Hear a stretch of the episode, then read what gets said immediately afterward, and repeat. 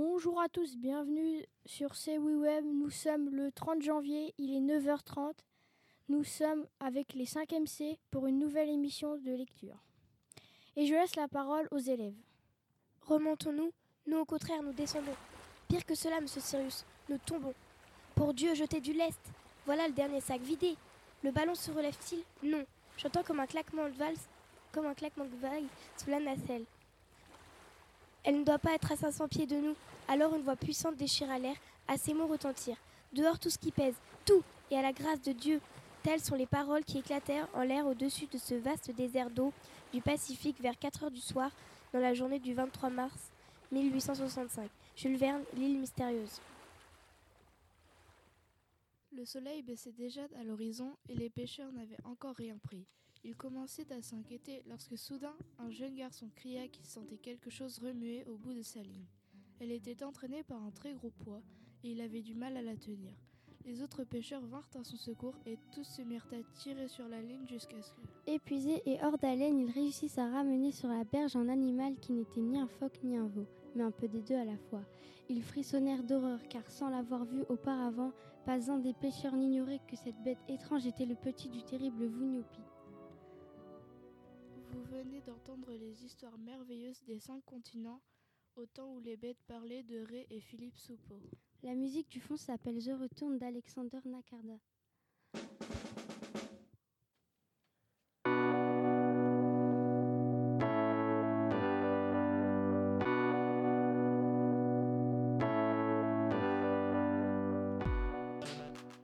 Le conducteur se battait aux côtés de Monsieur Fogg quand une balle le renversa. En tombant, cet homme s'écria Nous sommes perdus si le train ne s'arrête pas avant cinq minutes. Il s'arrêtera, dit Phileas Fogg, qui voulut s'élancer hors du wagon. Restez, monsieur, lui cria Passepartout. Cela me regarde. Phileas Fogg n'eut pas le temps d'arrêter ce courageux garçon, qui, ouvrant une portière sans être vu des Indiens, parvint à se glisser sous le wagon.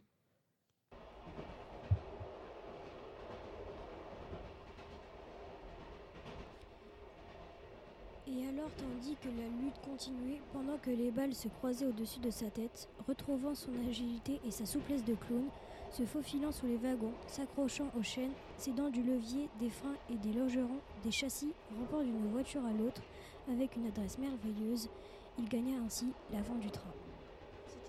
C'était un, un extrait du texte de Jules Verne, Le Tour du monde en 80 jours.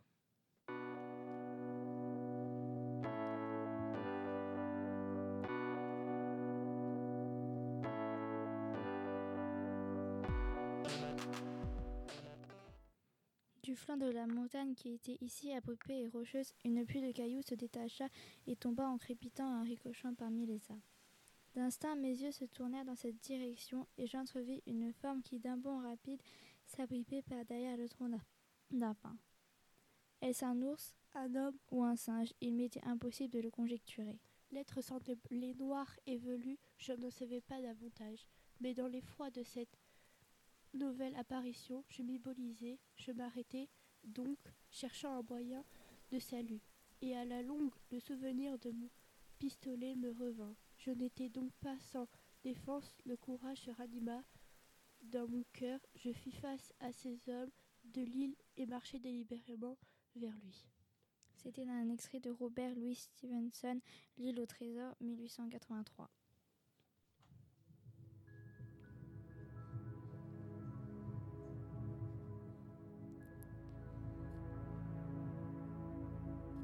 La mer était loin, à l'autre bout de la plaine de sable. Elle brillait dans la lumière, elle changeait de couleur et d'aspect. Étendue bleue, puis grise, verte, presque noire, bande de sable ocre, ourlet blanc des vagues. Daniel ne savait pas qu'elle était si loin. Il continuait à courir, les bras serrés contre son cœur, le cœur cognant de toutes ses forces dans sa poitrine. Maintenant, il sentait le sable dur comme l'asphalte, humide et froid sous ses pieds. À mesure qu'il s'approchait, le bruit des vagues grandissait, emplissait tout comme un sifflement de vapeur. C'était un bruit très doux et très lent, puis violent et inquiétant comme les trains sur les ponts de fer, ou bien qui fuyait en arrière comme l'eau des fleuves. Vous avez entendu un extrait de Mondo et autres histoires, celui qui n'avait jamais vu la mer de Jean-Marie Leclésio.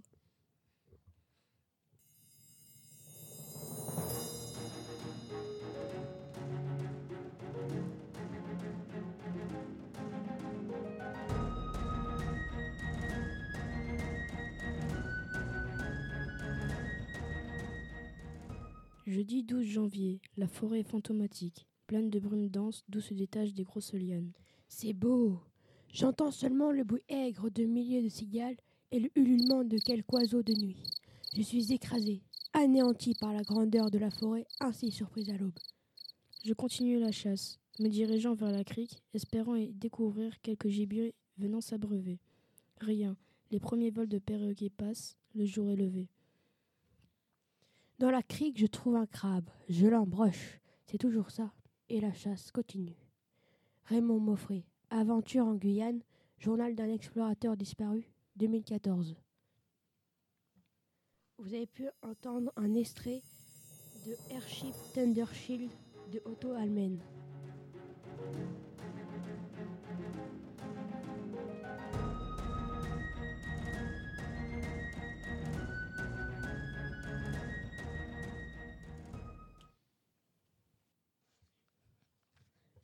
Vous présentons un extrait de Chrétien de Troyes de 1177-1180.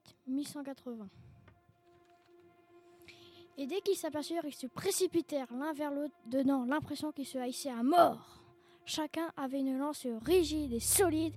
Ils échangent de si grands coups qu'ils percent l'un et l'autre les écus, qui sont à leur cou et mettent en pièces leur aubert. Les lances se fendent et éclatent et volent en tronçons. Ils s'affrontent alors à l'épée et dans l'engagement. Ils tranchent les guides de leurs écus et déchiquettent entièrement leurs écus, dessus et dessous, si bien que le morceau pende et qu'ils ne peuvent s'en couvrir ni s'en protéger, les ayant mis en pièces. Chacun porte l'épée à découvert sur les flancs, sur la poitrine, sur les hanches de son adversaire. Ils s'affrontent avec violence, mais aucun ne bouge d'un pouce, immobile comme un rocher. Cet extrait vient de Chrétien de Troyes, Yvain et ou le chevalier.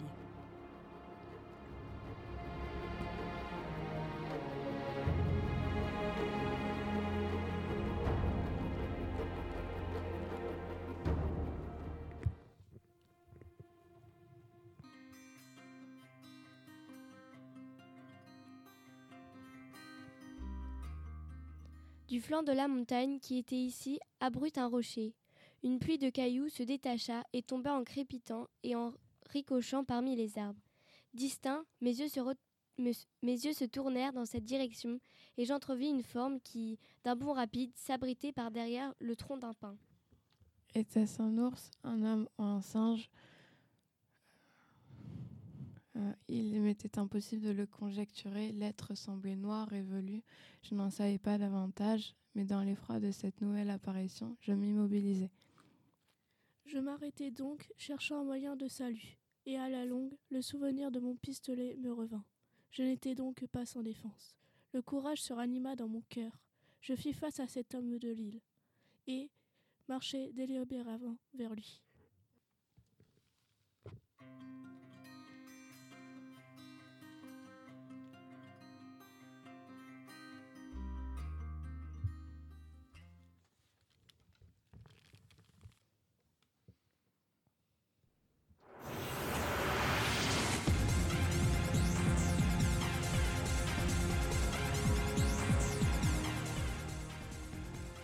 Bonjour, nous allons vous présenter un extrait de L'île mystérieuse par Jules Verne, 1875.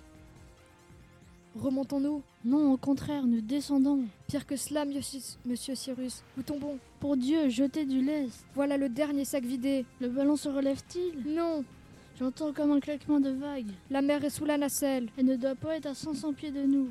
Alors une voix puissante déchira l'air et ces mots retentirent. Dehors, tout ce qui pèse, tout est à la grâce de Dieu.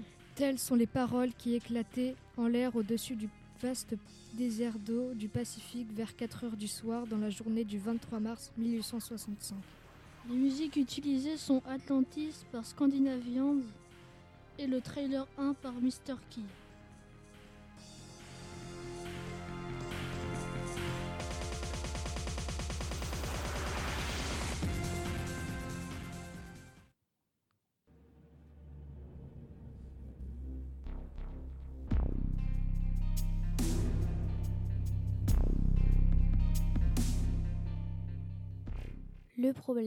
Les parents posèrent leurs outils contre le mur et poussant la porte s'arrêtèrent au seuil de, de leur cuisine.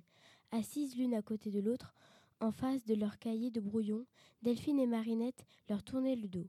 Elles suçaient le bout de leur porte-plume et leurs jambes se balançaient sous la table. Alors demandèrent les parents. Il est fait ce problème?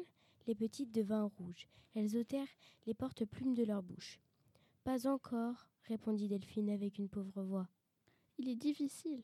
La maîtresse nous avait prévenus. Du moment que la maîtresse vous l'a demandé, c'est que vous pouvez le faire. Il y a déjà deux heures qu'on cherche, dit Marinette.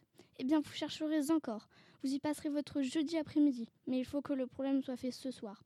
Et si jamais il n'est pas fait, hein, s'il n'est pas fait, tenez. J'aime autant à ne pas penser ce qui pourrait vous arriver. Vous avez entendu un extrait du conte des chats perchés de Marcel Aimé. L'homme calculait le pourcentage de Parisiens acheteurs d'éponges. Il regarda un taxi s'arrêter à sa hauteur, une femme en manteau en fourrure blanche. Certainement pas une femme à entrer dans le pourcentage. Elle le contourna sans le voir, traversa, longea le trottoir opposé, composa un code à l'entrée d'un immense immeuble.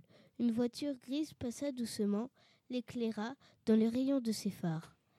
Freina près d'elle, le conducteur descendit, la femme se retourna, le vendeur d'éponges fronça les sourcils en alerte. Il y a eu trois coups de feu et la femme s'écroula à terre. Le tueur se rencogna dans la voiture, embraya et disparut. Vous avez entendu un extrait de Coule la Seine, 5 francs pièce, de l'auteur Fred Vargas.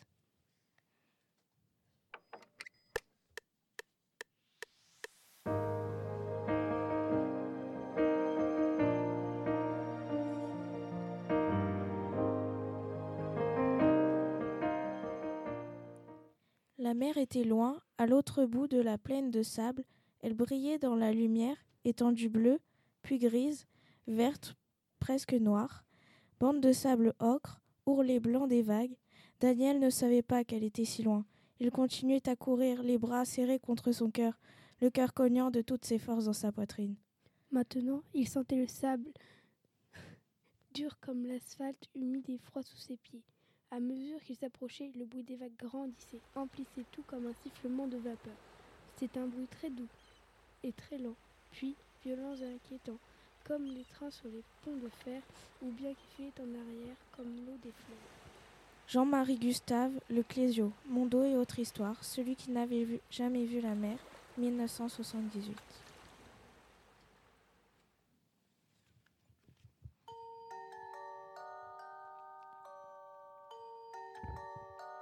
Le soleil baissait déjà à l'horizon et les pêcheurs n'avaient encore rien pris. Ils commencèrent à s'y inquiéter lorsque soudain un jeune garçon cria qu'il sentait quelque chose remuer au bout de sa ligne. Elle était entraînée par un très gros poids et il avait du mal à la tenir. Les autres pêcheurs, euh, les autres pêcheurs vinrent à son secours et tous se mirent à tirer sur la ligne jusqu'à ce que, épuisés et hors d'haleine, ils réussissent à ramener sur la berge un animal qui n'était ni un phoque, ni un veau, mais un peu des deux à la fois.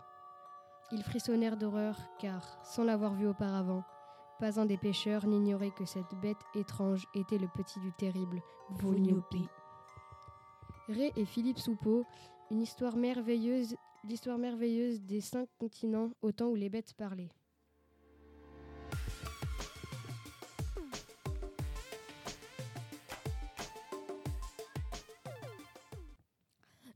D'écouter les 5 MC à la prochaine fois pour une nouvelle écoute. En attendant, je vous laisse avec Dolling de Cyber SDF.